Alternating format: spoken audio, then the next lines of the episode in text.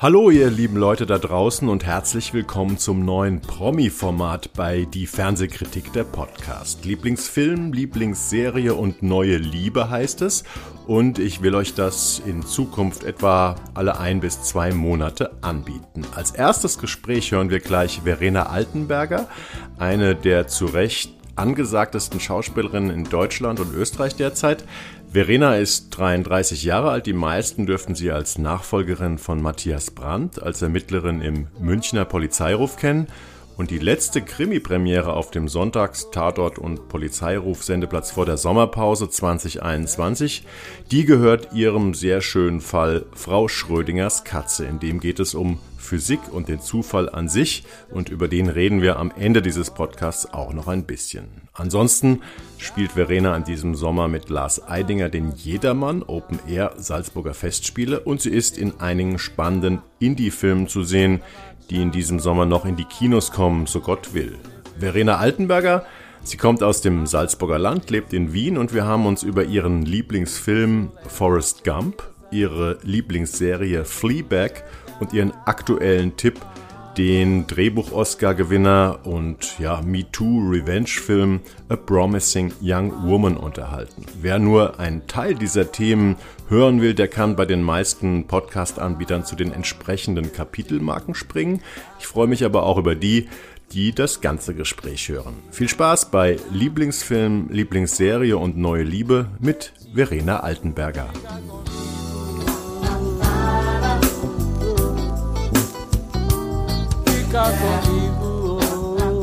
Mein Lieblingsfilm. Ja, herzlich willkommen, Verena Altenberger. Ich finde es toll, dass du hier mitmachst bei meinem Podcast äh, mit Lieblingsfilmen, Lieblingsserien und neuer Liebe. Ähm, du hast dir als Lieblingsfilm etwas ausgesucht, was ich jetzt vielleicht von dir gar nicht unbedingt erwartet hätte, nämlich Forrest Gump. Da habe ich mal nachgeschaut. Der ist am 13. Oktober 1994 ins Kino gekommen. Da warst du gerade noch sechs Jahre alt. Wie bist du an diesen Film gekommen? Wann hast du ihn zum ersten Mal gesehen? Also definitiv nicht im Kino, sondern halt im Fernsehen.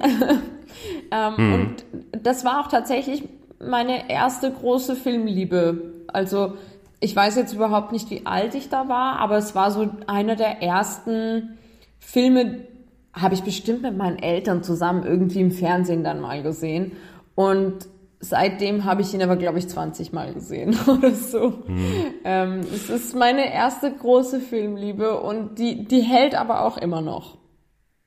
Das, dann hast du, ähm, obwohl ich deutlich älter bin als du, ähm, deutlich mehr Erfahrung mit dem Film, weil ich hatte ihn tatsächlich damals im Kino gesehen. Mhm. Und jetzt habe ich mich ähm, zur Vorbereitung ähm, unseres Gesprächs, habe ich mir den nochmal angeguckt. Das ist tatsächlich das erste Mal seit damals auf Deutsch leider, obwohl ich natürlich auch normalerweise auch Filme im Originalton gucke, weil mein elfjähriger Sohn mitgeguckt hat. Mhm. Und dann fängt der Film so an und Tom Hanks sitzt auf der, auf der, äh, auf der Parkbank an der Bushaltestelle und ich warte die ganze Zeit darauf, dass er von Tom Cruise abgeholt wird.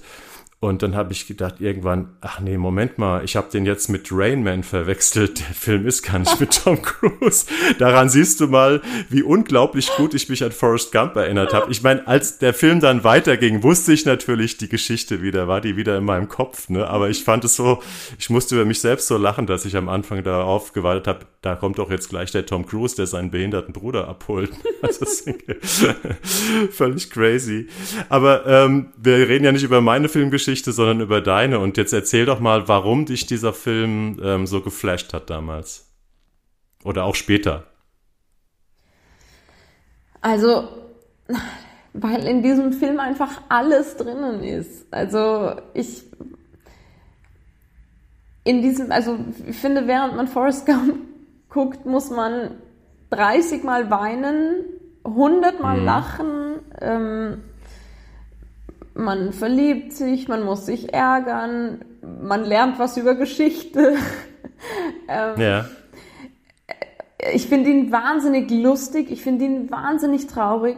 Ich habe Jenny auch immer schon so toll gefunden als Charakter. Also so eine spannende, schöne Frauenrolle.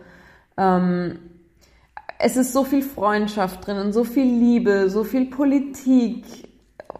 Es ist, ja, es ist einfach so ein schöner Film, der alles hat Und von allem so viel. Ja.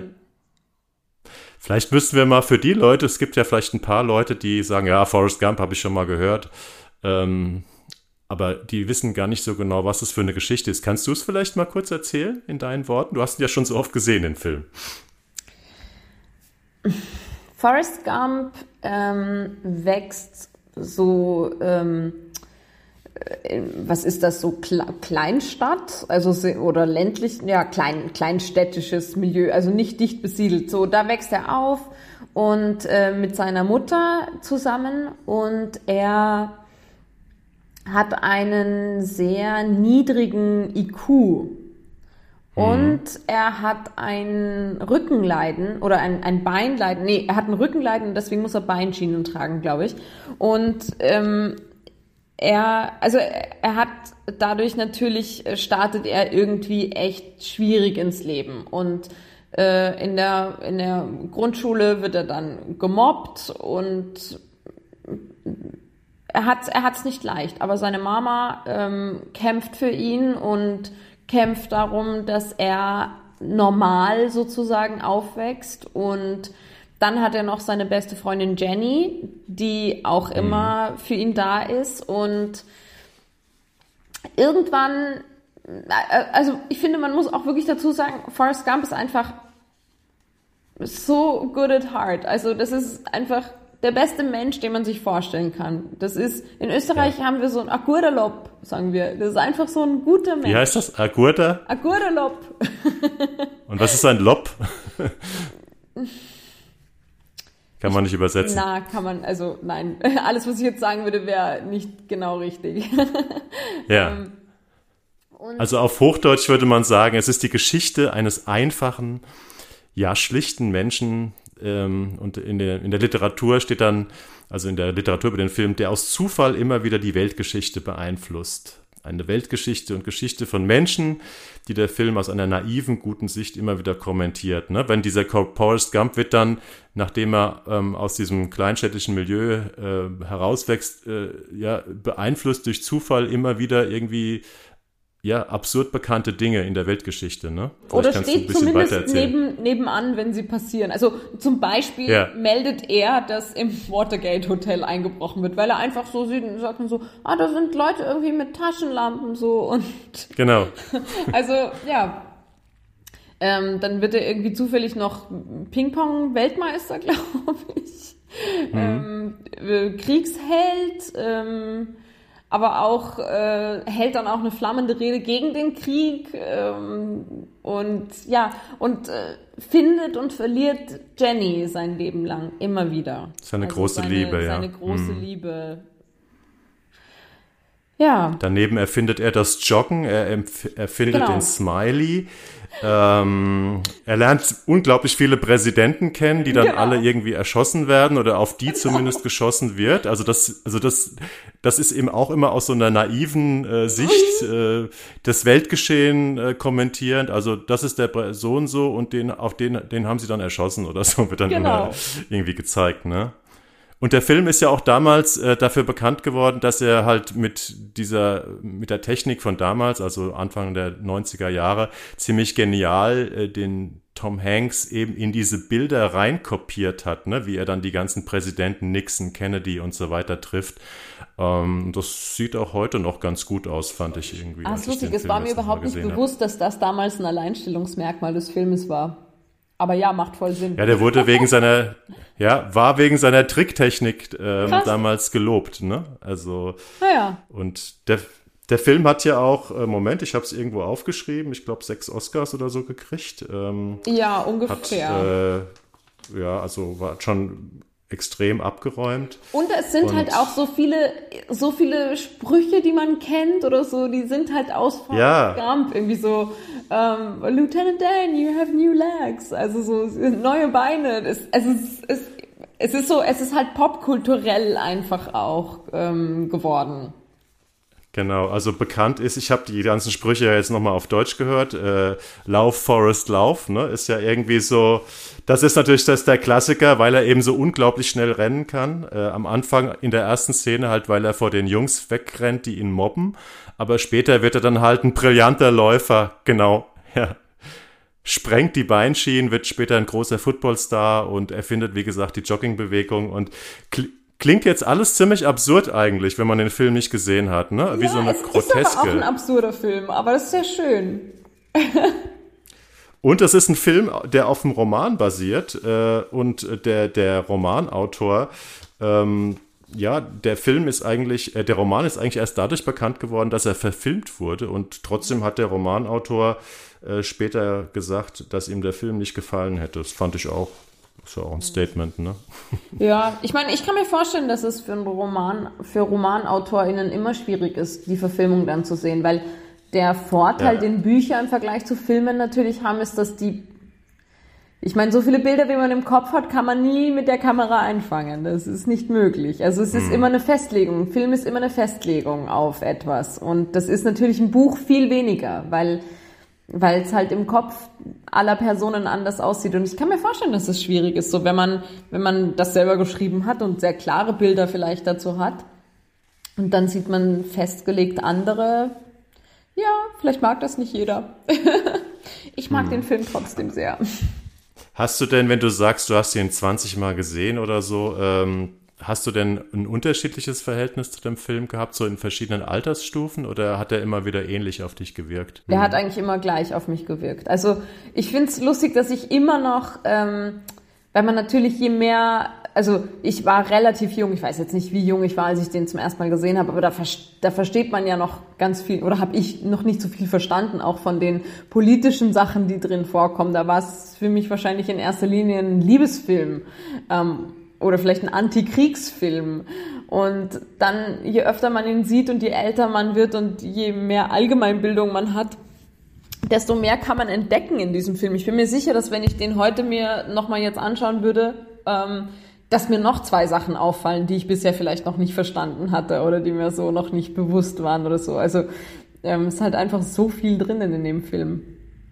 Ich fand auch, also ich ähm, habe mich auch überhaupt nicht gelangweilt oder so, ähm, obwohl ich ihn auf Deutsch gesehen habe, was ich immer ein bisschen schlimm finde bei ähm, äh, englischen oder amerikanischen Filmen, aber mir hat er auch total gut gefallen und meinem Sohn, der ist gerade elf geworden, der hat eben auch, der fand den auch super. Und wir haben noch tagelang über den Film geredet. Ja. und allein das zeigt ja, dass es ein, ja, ein großes Werk, ein moderner Klassiker ist, der eben, ähm, ja, auch von ganz unterschiedlichen Alter auf unterschiedliche Art konsumiert werden kann. Und wir haben auch dann noch tagelang über die Sprüche und die Witze äh, so gelacht. Ne? Und, Ja, und er wird ja auch immer gefragt, apropos äh, ähm, einfache, aber geniale Sprüche aus dem Film, wird ja immer gefragt, wenn er Leute kennenlernt, schon also von Kindheit an und später auch, sag mal, bist du ein bisschen dumm oder bist du dumm? Und dann sagt er immer, ich glaube, meine Mama sagt, äh, dumm ist der, dumm der ist dummes jemand, tut. der Dummes tut oder so, ne? Genau. Und das ist ja auch auch so, ein, auch so ein Aussage Spruch, der so Auch so ein Klassiker. Genau, oder das Leben ist wie eine Pralinenschachtel. Das ist ja auch aus Forrest Gump. So. Genau. Und wie geht's weiter? Das Leben ist wie eine Pralinenschachtel. Man weiß nie, was drin ist. Ne? Genau. Genau. Ja. Ich habe mal ein bisschen geguckt, was die, äh, was die seriöse Presse damals über den Film geschrieben hat. Also es gab so Leute wie Helmut Karasek, die im, im Spiegel gesch also geschrieben haben, toller Film, äh, völlig begeistert waren. Es gab aber auch so ähm, Leute, die gesagt haben, ja, es äh, ist sehr kitschig und der typische Hollywood-Film. Also Leute, die damals vielleicht die Größe des Films so nicht erkannt haben. Klar, da ist eine Menge Kitsch drin in dem Film. Ähm, das ist wirklich ein klassischer Hollywood-Film mit ganz großen Gefühlen. Und ich wollte dich mal fragen, wann stört dich eigentlich Kitsch oder wann kannst du äh, oder kannst du generell mit diesen großen Gefühlen, mit diesen Hollywood-Gefühlen ganz gut? Ehrlich gesagt, also ich verstehe, dass man sagen kann, jetzt zum Beispiel in Forrest Gump ist Kitsch drin, ja. Aber ich meine, all diese Gefühle sind so echt und basieren auf so viel Not. Also ich meine zum Beispiel, was für eine tief traurige Figur ist Jenny bitte? Also Ja. ähm, also Jennys Background ist, dass sie von ihrem Vater ähm, missbraucht wurde und am Ende, also äh, eben Forrest und sie finden ja immer wieder zueinander und dann wieder nicht und dann wieder schon und dann wieder nicht und ganz am Ende gibt es sozusagen ein Happy End und sie heiraten und daraufhin stirbt sie an Krebs, äh, an Krebs, an AIDS und ähm, und dann äh, nimmt sie ihm noch den, das letzte Versprechen ab, dass er das Haus von ihrem Vater, das immer noch zwei Felder weiter steht, ähm, mit der Planierraupe einreißt. Also ja. Ja, okay, es mag übrigens, vielleicht kitschig ja. sein, dass sie, dass sie sich finden am Ende und heiraten, aber in Wirklichkeit ist das nicht kitschig, sondern tief, tief traurig, finde ich. Also hm. ähm, ich kann sehr gut mit großen Gefühlen, vor allem wenn sie nach oben und nach unten verankert sind. Und das sind sie, finde ich. Was meinst du mit nach oben und nach unten? Naja, das sind ja nicht irgendwie leere ähm, Euphorien, die diese DarstellerInnen da zeigen, sondern das sind, das sind Menschen, die's, die, die strugglen, aus ihrer Not herauszukommen. Und, hm. und das ist so, das ist der Anker, der sie unten hält. Und wenn man so einen Menschen dann sieht, wie er glücklich ist und wie dem Gutes widerfährt, dann ist das nicht Kitsch, sondern kann man sich auch, also, oder ich kann mich dann so halt auch ehrlich mitfreuen. Das ist dann, das ist dann eigentlich ein Sieg und kein Kitsch. Ja, ich verstehe gut, was du meinst. Wir haben übrigens gar nicht gesagt, äh, diese Jenny äh, wird von Robin Wright, der jungen Robin ja. Wright, gespielt. Was ich auch nicht mehr im Kopf hatte, aber ich hatte ja auch nicht mehr im Kopf, dass äh, Tom Cruise nicht mitspielt. äh, aber meine, meine Frau, der ich das erzählt habe, dass wir das hier machen, die meint dann gleich, ach ja, mit Robin Wright, äh, die, die war so schön in dem Film und so. Also die konnte sich irgendwie noch besser an, mhm. an Robin Wright erinnern. Ist auf jeden Fall auch eine sehr, sehr rührende Rolle von ihr. Und, voll, ähm, voll. Genau. Ich habe noch mal eine Frage zu dem Film. Ich weiß, als wir uns vor zwei Jahren ähm, zum Interview getroffen haben in Hamburg, als du den ersten Polizeiruf 110 gedreht hast als Kommissarin, als Münchner Kommissarin, hast du mir mal gesagt, ähm, dass dein Weg ähm, zum Erfolg als Schauspielerin ja sehr steinig war, weil du am Anfang äh, hat irgendwie keiner an dich geglaubt und alle Schauspielschulen haben dich abgelehnt. Ähm, hast du da dich auch manchmal so ein bisschen wie Forrest Gump gefühlt? Also jemand, dem alle erzählen, äh, ja, aus dir kann ja nichts werden und dann schafft er aber doch unglaubliche Dinge. Ich weiß, es könnte jetzt ein bisschen theoretisch klingen, dieser Zusammenhang, aber ich, also bist du so ein Typ, der sagt, hey, make the impossible happen oder sowas? Also, kannst du damit was anfangen? Also den Zusammenhang hätte ich jetzt so bisher nicht hergestellt. Und, ja. Ähm, ich glaube, es ist schon auch ein Unterschied. Also so wie ich Forrest Gump verstehe, ist er ja erstens mal kämpfen ja vor allem Jenny und seine Mama für ihn und er er ist ja kein, kein großer Kämpfer, er tut einfach. Er ist kein Kämpfer, ja. Also mhm. der will ja. ja auch nichts Spezielles. Alles, alles Gutes, was ihm widerfährt, passiert ja eher auch durch Zufall. Ähm, außer Jenny. Ja. Für Jenny kämpft er und kriegt sie auch am Ende. Ähm, aber ähm, deshalb, also das ist, ist ja wirklich einfach ein Mensch, der durchs Leben geht und dem zufällig Gutes und Schlechtes widerfährt und der alles annimmt, wie es eben gerade kommt, sei es gut, sei es schlecht. Deshalb ähm, ja. finde ich den Vergleich nicht so passend. Ähm, da hast du recht. Weil du dich auch als Kämpferin siehst. Ja, schon. Also ich, ich würde jetzt nicht siehst? sagen, dass ich mit einer großen Gelassenheit und Gleichgültigkeit, also gleichgültig ist er auch nicht, aber ähm, da, also gleich, äh, gleichmütig durchs Leben zu gehen, davon bin ich, glaube ich, schon ein gutes Stück entfernt. Okay, dann war das äh, sehr konstruiert, was ich gesagt habe. Aber Sorry. schließen wir doch einfach mit etwas, schließen wir einfach mit etwas Faktischem, falls man sich jetzt Forrest Gump anschauen will. Ähm, das kann man tun mit einer Flatrate bei Netflix, bei Amazon und bei Magenta TV. Wer sich eine DVD nach Hause bestellen will, kostet äh, 5,99 Euro. Auch das äh, kann man vielleicht mal machen für diesen Filmklassiker. Okay, äh, das war's in unserer Kategorie Lieblingsfilm, Forrest Gump. Meine Lieblingsserie.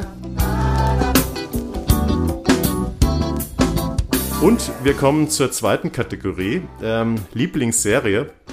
Und da hast du dich für Fleabag ähm, entschieden. Genau. Eine äh, britische Serie, die 2016 Premiere äh, bei der BBC ähm, gefeiert hat. Ähm, ja, Verena, sag doch mal was über Fleabag. Was, worum geht's da und warum äh, stehst du so auf die Serie? Also Fleabag, ähm, boah, ich, ich finde es äh, ganz schwer zu sagen, worum es geht. Es geht um eine, eine Frau, eine Frau, die, oh Gott, eine Frau, die sich viel mit sich selbst auseinandersetzt, mit ihrer, mit Freundschaft, mit ihrer Familie und mit der Liebe und auch mit Sexualität und mit Frausein, ähm, auch mit Feminismus. Es ist eine feministische Figur ähm, und es ist wahnsinnig komisch und es ist wahnsinnig traurig auch. Also es ist Dramedy. Ähm, also am Anfang ist es viel mehr Comedy als Drama und manche Folgen, einzelne Folgen sind auch wirklich dann doch wahnsinnig Drama und fast gar nicht Comedy. Ähm, und dann pendelt sich's wieder manchmal so ein. Also Fleabag ähm, ähm, hat ihre beste Freundin verloren äh, hat ein Café, das irgendwie nicht so richtig gut läuft, ein Meerschweinchen-Café. ähm, ähm, sowas wie, bei uns gibt es, glaube ich, so Katzencafés mittlerweile ab und zu. Sie hat ein Meerschweinchen. -Café. Ich wusste gar nicht, ich weiß, dass sie da ein Meerschweinchen in dem Käfig hält, aber ich wusste nicht, dass es ein explizites Meerschweinchen-Café ist. Ja, es ist schon so, es ist so Meerschweinchen-themed. Es sind ja auch so ähm, lauter Meerschweinchen-Fotos an den Wänden und so. Ah, okay. Dann hast, dann hast du das. Okay, ein Meerschweinchen-Café. Ja. Ja, und es ist einfach, also diese Frau ist einfach extrem witzig, extrem verletzlich, ähm, immer wieder vulgär, ähm, manchmal, manchmal auch ein Arschloch. Ähm, ja, also es ist wirklich so eine großartige Frau einfach, der man da beim Leben zuschaut und wie sie sich eben auseinandersetzt mit, mit allen Dingen, die irgendwie im Leben nun mal wichtig sind. Ähm, hat auch eine, eine, eine großartige, äh, ähm, oh Gott, wie heißt sie? Oli Olivia Coleman heißt sie, die äh, neue Schwiegermutter. Ja, das ist die Stiefmutter. Äh, genau, äh, äh, Schwie nee, Stiefmutter, ja. Stiefmutter, mit der sie sich auseinandersetzt, genau. ähm, die sich hassen und die sich da, also äh, großartig. Und ähm, auch, auch relativ viel Sex drinnen und sehr modern, sage ich jetzt mal. Also es ist überhaupt nicht irgendwie, äh, also sowohl in der Thematisierung als auch in der Darstellung ist es einfach zeitgemäß. Also ich habe mir wirklich, als ich die Serie ge gesehen habe, dachte ich mir wirklich, das ist auf so vielen Ebenen für mich State of the Art. Also so, so möchte ich diese Themen behandelt sehen. Das spricht mich, ja. vor allem auch mich als Frau einfach so an. Und was ich wirklich auch einfach so wahnsinnig toll daran finde, ist, Phoebe Waller-Bridge ist die Hauptdarstellerin, hat's geschrieben produziert. Mhm. Ähm, hat, sie, hat sie auch Regie gemacht? Das weiß ich nicht. Ich weiß nur, dass sie, äh, bevor die, ähm, die Serie sind ja zwei Staffeln, a genau. sechs Folgen, a 30 Minuten, also es ist ein relativ kompaktes Werk. Äh, sie hat das vorher auf, in London auf der Bühne gespielt. Genau, es war so ein ein, ein ne? genau.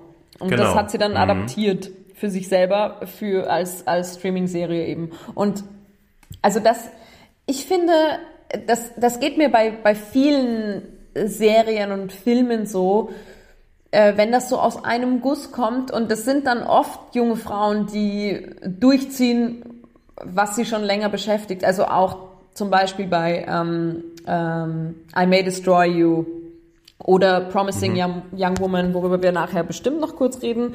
Ähm, also das, das sind ganz oft sind die Serien und die Filme, die mich zurzeit so wahnsinnig begeistern, sind dann irgendwie, ah, Autorin hat es auch produziert oder hatte die Idee, hat sich ein starkes Team dazu geholt, spielt vielleicht auch selber mit und da merkst du einfach, da merkst du einfach, dass äh, dass die Idee so im Vordergrund steht. Also da, da möchte jemand eine Idee umsetzen und nicht irgendwie, also da, da geht es einfach um die Geschichte. Und äh, jemandem ist sehr wichtig, dass die Geschichte gut und richtig erzählt wird. Und das, finde ich, spürt man dann. Also was ich äh, jetzt mal als Mann, ähm, was mir als Mann auffällt bei Fleabag ist, äh, wie unglaublich facettenreich ähm, ja und auch widersprüchlich diese, diese Hauptfigur ist, ne, von der erzählt wird. Also ja, sie ist einfach da merkt man erstmal genau. Ja, überzeichnet natürlich. Ne? Sie, sie ist diese erfolglose Londoner Kaffeebetreiberin mit Geldsorgen. Das mag alles noch Klischee-Figuren oder normalen Figuren, wie man sie bisher kannte, entsprechen. Aber sie hat ja auch so einen, so einen, so einen weinerlichen On-Off-Freund, der also auch wahnsinnig komisch und wahnsinnig peinlich ist. Und immer wenn sie dann sich von dem getrennt hat, hat sie dann irgendwie so scheinbar wahllosen Sex mit Männern ähm, beschäftigt sich mit ihrer dysfunktionalen Familie. Ähm, also da ist so viel trauert eben um diese Freundin, die ums Leben gekommen ist, mit der sie dieses Café betrieben hat. Also da sind so unheimlich trauert viele Seiten um, von trauert ihr. auch um ihre Mutter, die gestorben ist. Ja. Ja. Und, und dabei, dabei merkt man erstmal, ähm, ja, wie selten man solche, solche Figuren sieht. Gerade weil die Figur eben ähm, ja nicht, überhaupt nicht durchgängig sympathisch ist. Ne? Also Fleabag heißt ja auch äh, äh, so viel wie Dreckskerl oder Ekel oder ähm, und das ist ihr Name oder ihr, ihr, ihr, ihr Kampfname, ich weiß es gar nicht. Hat sie noch einen anderen Namen in der Serie? Ich glaube nicht.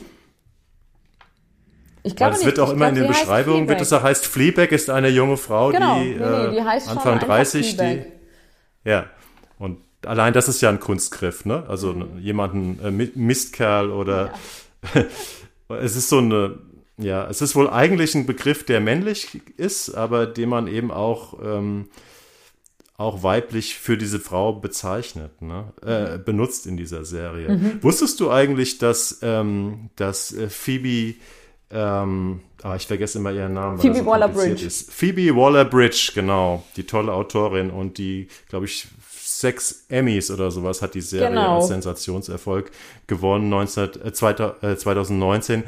Wusstest du, dass sie für den neuen Bond-Film, der ja jetzt Ja. auch noch viermal verschieben, jetzt irgendwie, da hat sie irgendwie auch mitgeschrieben. Daniel Craig hat sie da irgendwie ins Boot geholt, um, Achtung, speziell für die weiblichen Dialoge irgendwie da noch ähm, mitzuschreiben. Mhm. Und das hat anscheinend so gut funktioniert, äh, dass sie jetzt den Bond-Film danach, ähm, da soll sie wohl die Drehbuchautorin Ja. werden. Da kann man ja wirklich mal gespannt sein auf den Voll. Bond, auf den Absolut. übernächsten Bond, ne? Absolut. Ja. Absolut. Aber ja, die, ich glaube wirklich, das ist einfach eine Frau, die, ähm, äh, ja, äh, also die hat wirklich was verstanden über Frauen meiner Generation und die Zeit, in der wir leben und kann das auch noch perfekt in Worte fassen. Ja, sie, sie leistet sich sozusagen ähm, so viele Seiten, auch negative Seiten und widersprüchliche Dinge, die man ansonsten, äh, wofür man dann männliche Figuren ähm, in anderen Serien oder Filmen gefeiert hat, aber wo man dann erstmal staunt, wenn, wenn eine Frau eben diese ganzen unterschiedlichen Facetten Ja. zeigen kann. Aber auch, aber sie, also auch, sie ist einfach wahnsinnig komisch. Sie hat so viel Humor. Ähm, sie ist sexy und manchmal überhaupt nicht sexy. Es ist so, sie ist alles. Sie ist so, so viel. Ja, und sie spricht direkt äh, mit dem Zuschauer, ne? Also sie, Genau. ähm, sie kommentiert äh, die, die, die Szenen selbst immer wieder so. äh, Ja, sie, durchbricht die sie Wand, durchbricht ne? die vierte Wand und ähm, spricht in die Kamera und ich find's äh, wahnsinnig toll gemacht. Also so, ich, äh, Ja. Also ich finde so, es hat so ein bisschen überhand genommen als Stilmittel irgendwie und es wird jetzt so in jedem zweiten Film gefühlt oder Serie sehe ich das, dass das jetzt gemacht wird und ähm, so oft ist es dann irgendwie nicht so gut oder nicht so sinnvoll, aber bei ihr ist es wirklich, es, es stellt diese Verbindung einfach noch viel krasser her und es reißt dann aber gleichzeitig überhaupt nicht raus aus der Geschichte. Ja. Es gab ja, ähm, also wollen wir vielleicht an der Stelle schon mal sagen, man kann Fleabag bei Amazon sehen. Da gibt es die zwei Staffeln äh, mit jeweils, je, jeweils sechs Folgen, äh, 30 Minuten. Das heißt so, äh, das ganze Werk, ähm, das sind dann sechs Stunden. Ähm, das ist aber auch ein ziemlich schmerzhafter Ritt, ne, finde ich, wenn man Ja. sich so mehr als zwei Folgen äh, am Stück anguckt, ist schon auch also ich weiß nicht, ich glaube, ich, glaub, ich würde es nicht machen. Kannst du, könntest du dir so einen Komplettdurchgang Fleabag geben oder Ich glaube ja, Der ist auch nicht aber dein Ding. ja, doch, Ja? doch, doch, doch. Ähm, also du würdest das binge-watchen und ähm, Ja, ich glaube, die, nicht also die erste Staffel habe ich auch ziemlich gebingewatcht und für die zweite habe ich mir dann ein bisschen mehr Zeit genommen. Ich glaube, die erste habe Hm. Ja, ich, die, die- erste habe ich, glaube ich, wirklich, ich glaube, ich habe die in einem komplett durchgeschaut. Hast du denn auch äh, ihre Nachfolgeserie äh, Killing Eve gesehen? Ja, Ähm, habe ich auch ist- inhaliert. Also okay, das habe ich jetzt auch schon so oft empfohlen bekommen. ja, trifft für mich in ganz vielen Punkten, die wir jetzt besprochen haben über Fleabag, äh, trifft einfach auch auf Killing Eve zu. Ja. Hm. Ja, Killing Eve ähm, muss ich mir noch angucken. Ähm, die äh, ist nicht ganz so leicht zu kriegen. Ähm, also ist auch, kann man auch kriegen, aber ähm, gibt es momentan, glaube ich, nirgendwo in der Flatrate. Ähm, und willst du noch was über Fleabag sagen? Sonst würde ich mal so elegant, unelegant zum, zum ja. dritten Thema also, überleiten. Ich finde wirklich, man, man kann nichts in einem Gespräch oder in der Beschreibung Fleabag gerecht werden. Man muss Fleabag einfach gesehen haben. Punkt. Und man muss es ja. gesehen haben. weil, weil das ein Humor ist, der man, ich meine, klar, wir wissen alle, wie die Briten ticken so ein bisschen, also in welche Richtung ihr Humor geht. Findest du trotzdem, dass Fleabag nochmal eine andere Art, also neben jetzt diesem feministischen Aspekt, nochmal eine andere Art von Humor oder britischem Humor transportiert, den man, für den man irgendwie ein Wort finden kann? Also was mir immer wieder einfällt, ist wirklich State of the Art. Es ist einfach, hm. weil, weil dieser Humor nicht nur schwarz ist, wie der, also wie der viel zitierte äh, schwarze britische Humor, sondern weil der auch eben sexy, abgründig, ordinär, unangenehm, es ist alles.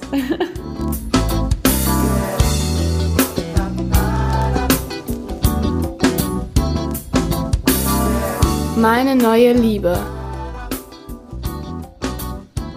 Meine Überleitung zum nächsten, zum, zum neue Liebe-Thema, dem Film A Promising Young Woman, über den wir jetzt gleich noch sprechen. Als äh, neue Liebe ist immer äh, sozusagen der Tipp äh, in Richtung etwas Aktuelles, was man mhm. gerade entdeckt hat, was jetzt gerade aktuell läuft, ist, dass Killing Eve, die Serie, über die wir gerade gesprochen haben, in der zweiten Staffel von ähm, einer auch noch recht jungen Frau mit 35 Jahren ähm, von Emerald Fennel äh, als Showrunnerin und mhm. Autorin ähm, geleitet wurde. Und Emerald, Emerald Fennel ist äh, die Frau, die das, die den Drehbuch-Oscar dieses Jahr bekommen hat äh, für diesen Film A Promising Young Woman, äh, wo sie auch Regie geführt hat. Und ähm, ich habe sie mal gegoogelt, weil ich sie nicht kannte. Ähm, und dann habe ich gesehen, ah, die hat äh, Camilla Parker Bowles in The Crown gespielt, also die junge Version von mhm. Camilla. Wusstest du das oder? Äh, das ich wusste nur, dass sie Schauspielerin ist und äh, also dass sie ah, okay. eigentlich Schauspielerin ist und auch keine Unbekannte. Hast du The Crown gesehen oder ist es? Nee, habe ich noch äh, nicht gesehen. Noch nicht. Okay, gut. Also das ist jetzt keine riesige Rolle, die äh, Rolle von äh, Camilla in dieser ähm, in dieser Staffel, in der jüngsten Staffel. Aber sie ist sehr eindrücklich, finde ich. Und dann habe ich gedacht, ach Mensch, wusste gar nicht, dass sie auch Autorin und Filmemacherin ist.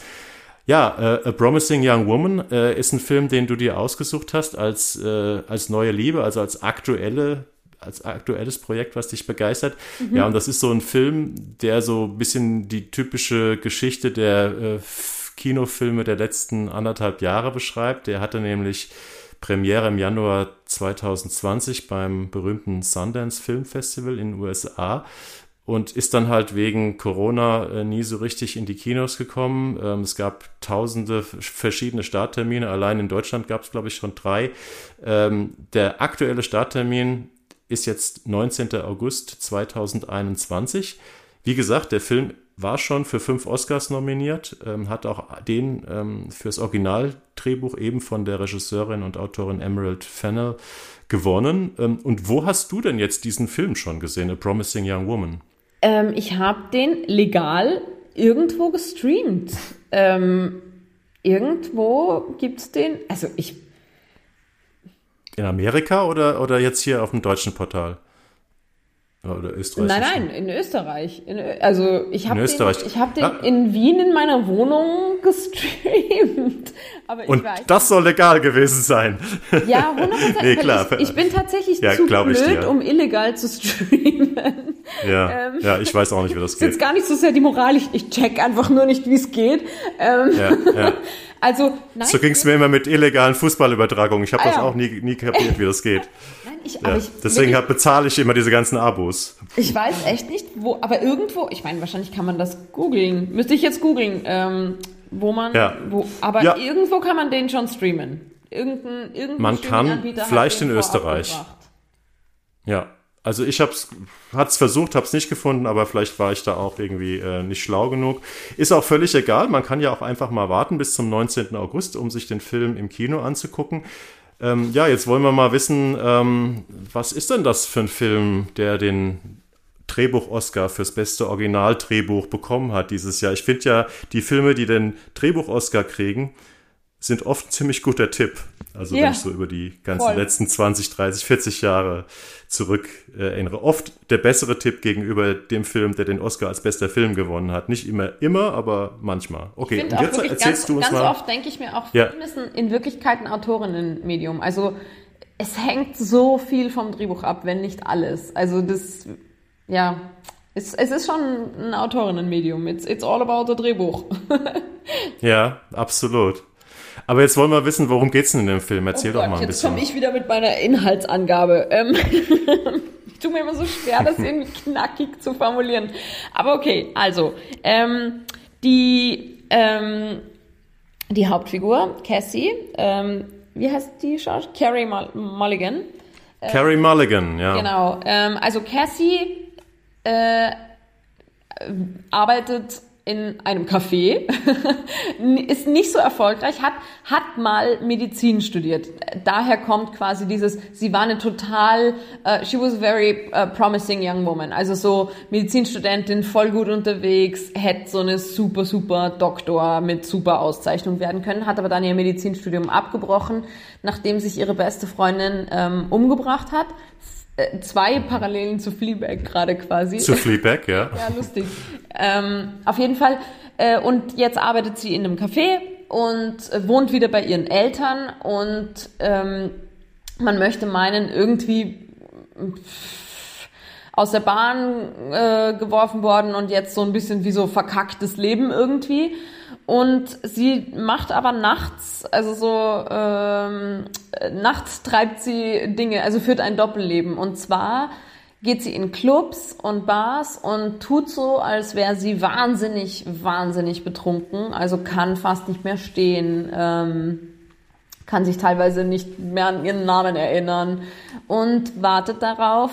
Ähm, und sie hat sehr viel Erfolg damit, äh, dass äh, Männer sie aufreißen und mit nach Hause nehmen und obwohl das natürlich kein Zustand ist, in dem das noch mit Konsens vereinbar ist, versuchen mit ihr Sex zu haben. Und ja. ähm, nachdem sie ja nur so tut, als wäre sie betrunken, findet sie quasi dann den, den Point, wo sie dann den Beweis hat, dass dieser Mann den letzten Schritt gegangen wäre oder schon angefangen hat, äh, den zu gehen. Ähm, also sprich, mit einer Frau Sex zu haben, die definitiv nicht äh, mehr in der Lage ist, das auch zu wollen.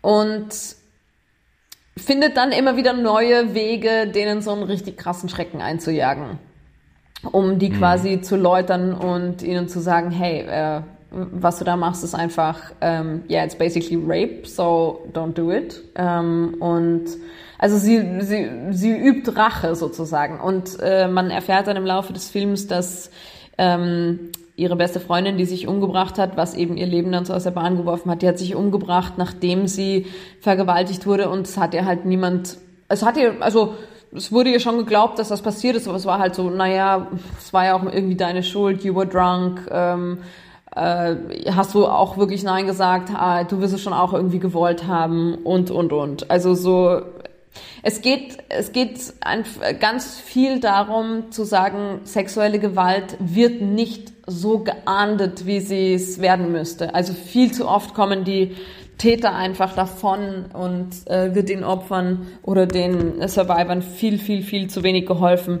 Ähm, ich habe so einen Screenshot gemacht, als ich den Film gesehen habe, musste ich nochmal am Ende zurückspulen und habe einen Screenshot gemacht, weil es für mich das sehr gut zusammenfasst ist. Also am, äh, äh, hm. bei einem ihrer Racheakte, das ist dann auch so, kommt schon ans Finale des Films hin, äh, fesselt sie den Täter der damals ihre beste Freundin vergewaltigt hat, ans Bett.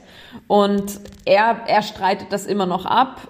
Zu dem Zeitpunkt ist schon klar, er ist im Unrecht und sagt dann irgendwie, äh, er, er sagt dann irgendwie, ja, äh, weißt du, wie schlimm das ist, wenn eine Frau so Vorwürfe gegen dich erhebt, ähm, und er sagt dann, I mean, it's, it's every guy's worst nightmare. Also es ist, es ist der größte Albtraum von jedem Mann, dass so eine Frau äh, sagt, ja. er hat mich vergewaltigt. Und sie antwortet sehr trocken, well, can you guess what every woman's worst nightmare is? Also es ist halt mhm. einfach echt viel schlimmer, vergewaltigt zu werden, als Angst davor zu haben, dass die Frau sagt, er hat mich vergewaltigt. Also, und noch dazu ja. hat diese Frau natürlich recht und es wurde ihr einfach nicht geholfen, es wurde nicht geahndet. Ähm, sie hat dann die Uni verlassen, den Boys, die da dabei waren in der Nacht, ist überhaupt nichts passiert. Die sind jetzt alle happy und leben ihr Leben und heiraten und freuen sich an ihrer Arbeit und so weiter.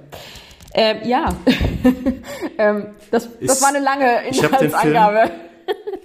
Ja, äh, ich habe den Film ja, ich habe einen Trailer gesehen mhm. und ähm, ist denn, der wurde ja auch so als weiblicher Rache-Thriller wurde er beschrieben. Ich habe ein paar Kritiken gelesen. Mhm. Ähm, er, er hat, wurde auch so als MeToo-Thriller irgendwie äh, bezeichnet. Und ähm, aber gibt es denn neben der Geschichte, die natürlich ähm, ja gut in die Zeit passt und, und die Augen öffnet, mhm. ähm, auch Dinge, wo du sagst, das ist total überraschend an dem Film? Also es gibt eine Sache, ähm, die hat mich wahnsinnig überrascht, aber die kann ich jetzt nicht verraten, sonst spoiler ich nee, einfach ultimativ. Hm, wir äh, haben ja schon ein bisschen gespoilert, ne? Ja, wir haben schon ein bisschen gespoilert, aber es ist alles noch so, ja, okay, das ist die Story, aber es passiert dann auch noch, äh, also es passieren auch noch ein, zwei Dinge, mit denen man definitiv nicht rechnet. Ähm, genau, und das habe ich auch gelesen und das war auch in den Kritiken äh, immer dankenswerterweise nicht aufgelöst. Ja. Äh, es gibt schon Wendungen, die den Film sehr interessant noch machen. Ne? Abs ah, ja, absolut. Also, aber ganz ehrlich, selbst wenn er die nicht hätte, ich hätte diesen Film auch fünf Stunden lang schauen können, ohne jegliche Wendung, weil, also, allein zu sehen, wie sie diese Männer auflaufen lässt. Und sie ist ja jetzt kein Racheengel, der dann irgendwen niedersticht oder so. Das hat ja nichts mit körperlicher Gewalt zu tun, sondern sie macht den Männern ja nur Angst. Mit, mit, mit Psychologie macht sie ihnen Angst. Und das steht überhaupt ja. in keinem Verhältnis dazu, was die Männer der Frau oder ihr in dem Moment antun wollten. Also ähm, die Verhältnismäßigkeit der Mittel ist immer ge gegeben sozusagen. Also das ist jetzt kein kein Splatter-Rachefilm. Deswegen ich finde Rachefilm ja natürlich rächt sie sich, aber ähm, fast schon subtil im Vergleich dazu, wie schlimm sexuelle Gewalt ist. Ähm, und ich finde, also für mich ist schon definitiv die eine der Haupt- und Kernaussagen in dem Film, was ihn für mich so interessant macht, ist nicht das Racheüben, sondern der Fakt, dass auf verschiedenen Ebenen und in verschiedenen Auseinandersetzungen mit der Vergangenheit von ihrer besten Freundin und aber auch mit ihrer Gegenwart immer wieder klar wird, dass es ein Problem gibt damit, wie sexuelle Gewalt geahndet wird. Nämlich, dass sie fast gar nicht geahndet wird, dass viel zu selten etwas zur Anzeige kommt. Dann äh, wird auch äh, ganz viel dargestellt und gezeigt, warum das eben so ist, dass dann sowieso den Frauen ganz selten geglaubt wird, dass die drei Prozent der Fälle, die dann vor Gericht kommen, in 0,3 Prozent, also die Zahlen sind jetzt ein bisschen äh, aus, dem, aus dem Bauch raus, aber so más o menos, ja. ähm, verurteilt werden und die Verurteilung ist halt dann irgendwie, ja, 14 Tagessätze. Also so, es ist so, das, das große strukturelle Problem mit dem Strafvollzug im Zusammenhang mit sexueller Gewalt wird so interessant thematisiert und so lustig thematisiert, so absurd das klingt, aber es ist so. Und ja, also das, das ist für mich das große, große und wichtige Thema an dem Film. Und das also in Kombination mit einer wahnsinnig starken Hauptdarstellerin, die, ja. die, die einen auf jeden Weg mitnimmt, in jede Emotion, in jedes Leid, in jede Freude, in jede Euphorie, in jede Wut. Also man, man versteht sie so wahnsinnig gut. Hm. Carrie Mulligan ist auch wirklich eine Schauspielerin, die ich schon lange beobachte. Mhm. Sie ist ja auch ziemlich bekannt. Aber sie ist hier so ein bisschen gegen den Typ besetzt, ne? Weil sie ist, wird oft, wurde so also als die, die süße, nette und ähm, besetzt ja. und hier ist sie, glaube ich, ein bisschen anders, ne? Ja, wobei sie immer wieder auch mit Klischees spielt und äh, also so, ja. der hat dann auch immer wieder mal so zwei Zöpfchen und, und lutscht an so einem Lollipop und hat irgendwie äh, grün, lila, gelb lackierte Fingernägel, also so, also sie spielt auch mit diesen Klischees und und und lebt sie auch manchmal und dann geht sie halt nachts wieder raus und äh, ja, toller Film. Hm.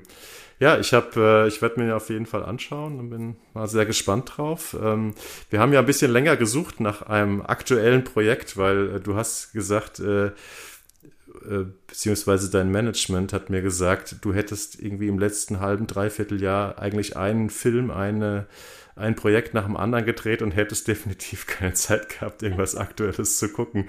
Äh, ist das wirklich so schlimm gewesen? Oder ja, guckst Also, du wenig Ja, momentan? ich habe so viel gearbeitet, Gott sei Dank in dieser Zeit. Ähm, ich habe jetzt Ja. nicht ein Dreivierteljahr keine Filme. Ich dachte eher so, als die Anfrage kam und du meintest so neue Liebe, war ich so, also ich, ich habe immer erst so die, an die letzten ein, zwei Monate gedacht und da habe ich wirklich so, ich habe gerade eine sehr, sehr intensive Drehzeit hinter mir und die letzten zwei Monate war ich tatsächlich komplett quasi unansprechbar und hab, hatte nie die Energie, mir noch irgendwas anzuschauen. Und deswegen habe ich aber, ich meine, Promising ähm, Young Woman habe ich vielleicht gesehen vor drei Monaten. Ich, ich dachte nur, als deine Anfrage kam mit äh, neue Liebe. Nee, so streng sind die Regeln die nicht, nee. So super, super fresh sein.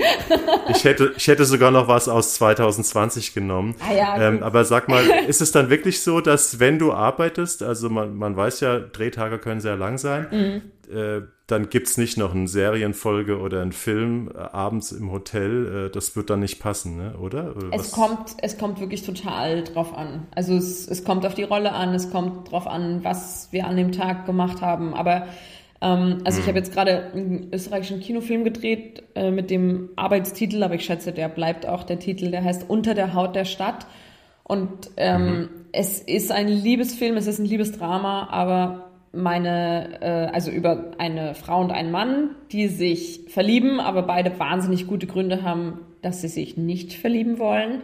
Und ähm, mein Grund ist, dass ich Krebs habe und weiß, dass ich nur noch sehr kurz zu leben habe. Das heißt, ich habe mich jetzt einfach wirklich zwei Monate gerade sehr intensiv mit dem Thema Krebs und Sterben auseinandergesetzt und musste das natürlich auch immer wieder wiedergeben und da habe mir auch eine Glatze rasiert, habe jetzt zwei Monate lang eine Spiegelglatze getragen, jetzt sind sie wieder so, Wahnsinn, ich, habe ich gerade gesehen auf unserem Zoom. Äh, ja, hier. Äh, ich war auch etwas überrascht. Zwei Millimeter lang oder so, die Haare.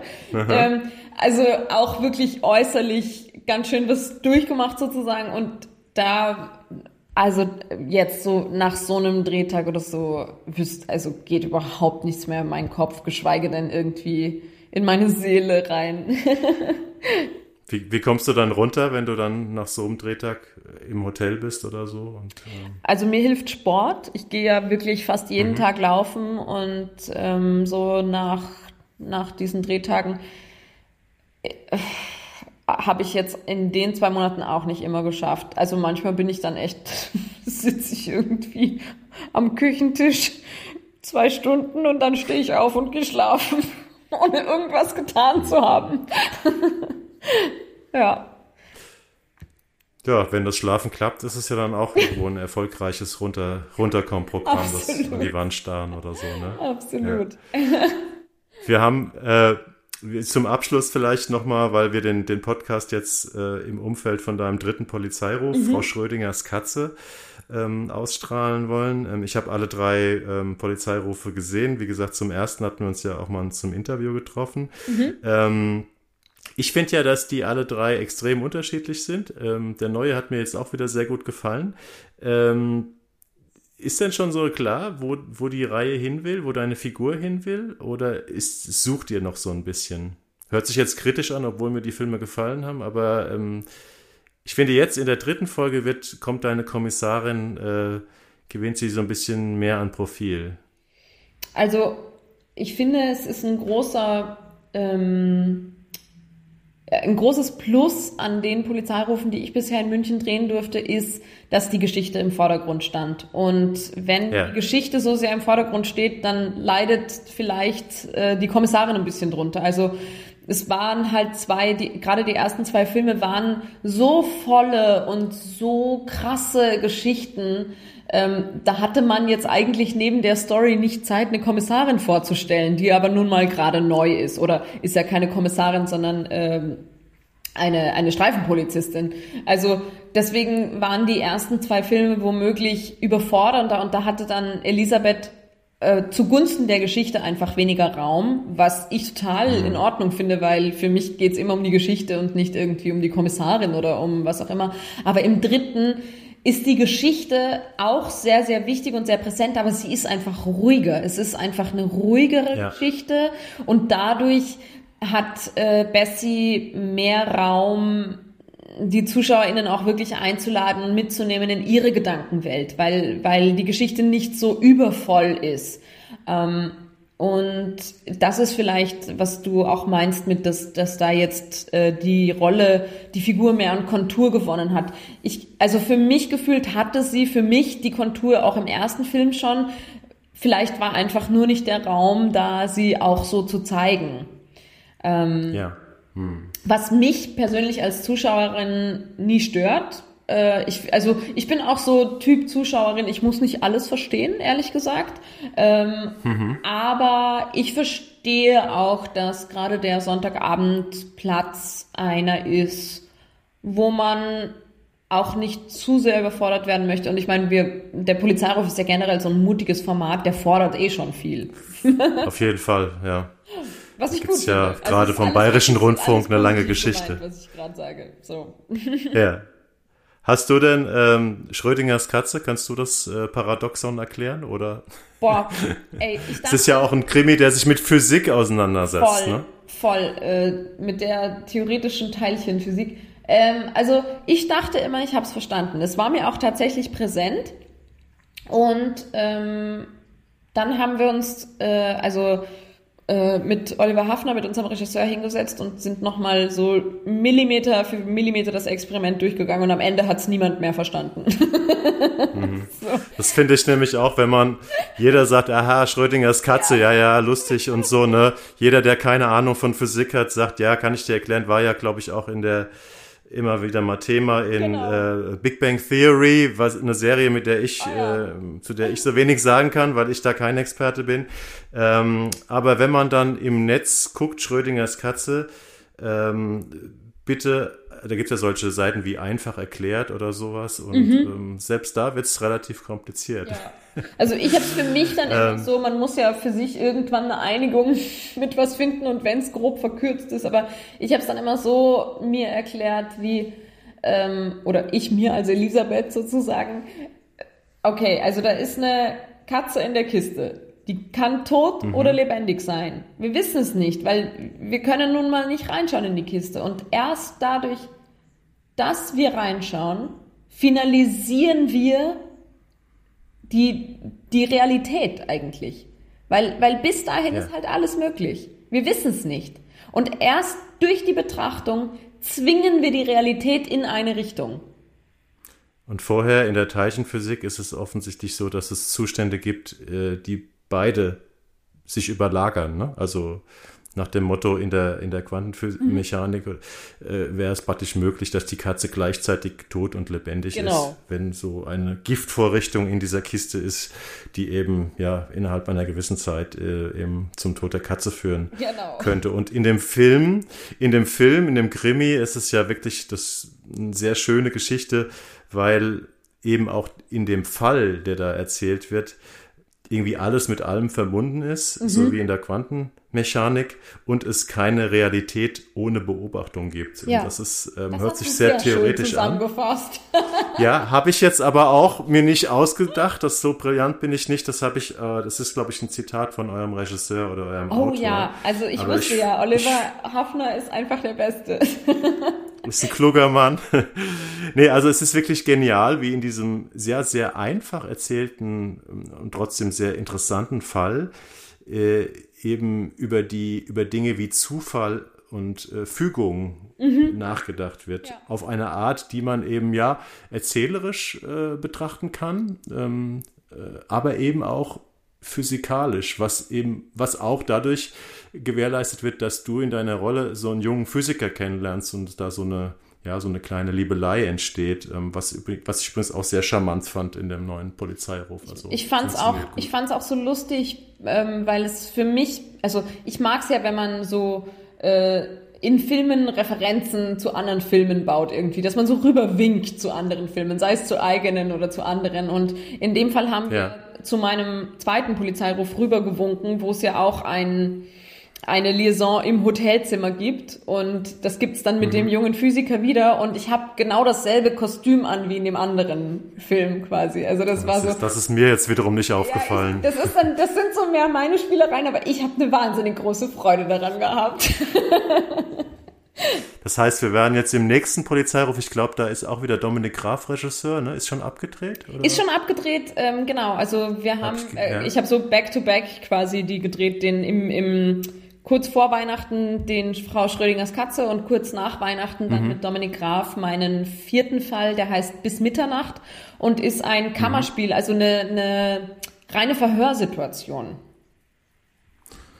Und der läuft dann wahrscheinlich ja, irgendwann im Winter oder so? Weißt, mmh, weißt du vielleicht eher nicht, Herbst oder Spätsommer, aber jetzt mhm. auf jeden Fall läuft er auch am 2. Juli beim Münchner Filmfest. Ah, okay. Ähm, und da hast du dann auch wieder eine Liebesszene äh, mit dem gleichen Kostüm oder? Leider oder nein. Nicht? Leider nein. Leider nein. Okay. Wir sind gespannt auf alle weiteren Projekte, alle weiteren Polizeirufe und anderen, die anderen vielen Dinge, die du ähm, ja mit großem Eifer und großer Kunst drehst. Verena, ich bedanke mich ganz herzlich für dieses wirklich sehr spannende und schöne Gespräch. Danke dir, Erik. Und hoffe, dass wir uns auch bald mal wiedersehen nach Corona zu einem ja. normalen Interview. Ja. In, irgendwo in irgendwelchen Hotels, äh, ob jetzt mit Kostüm oder, oder einer ganz normalen Klamotte. Ähm, ja, vielen Dank, Verena. Ne? Bis bald. Danke dir. Schönen Abend noch. Ciao. Tschüss.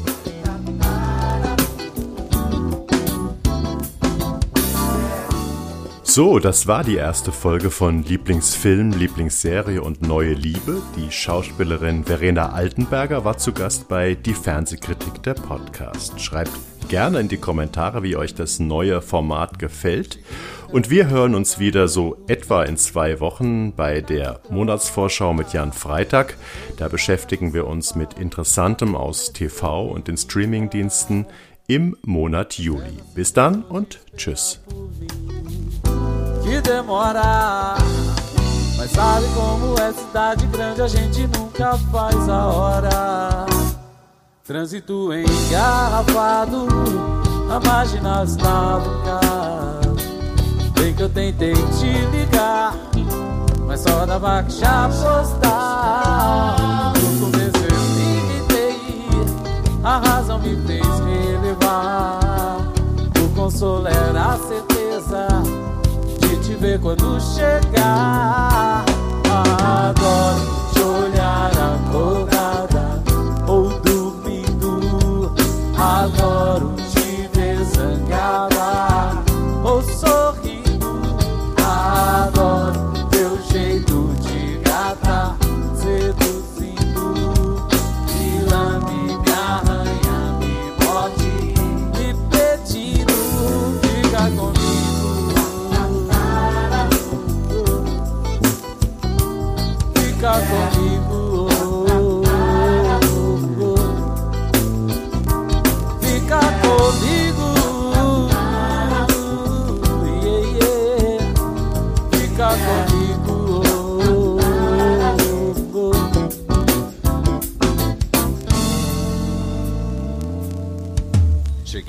casa, estava rolando um blue na vitrola.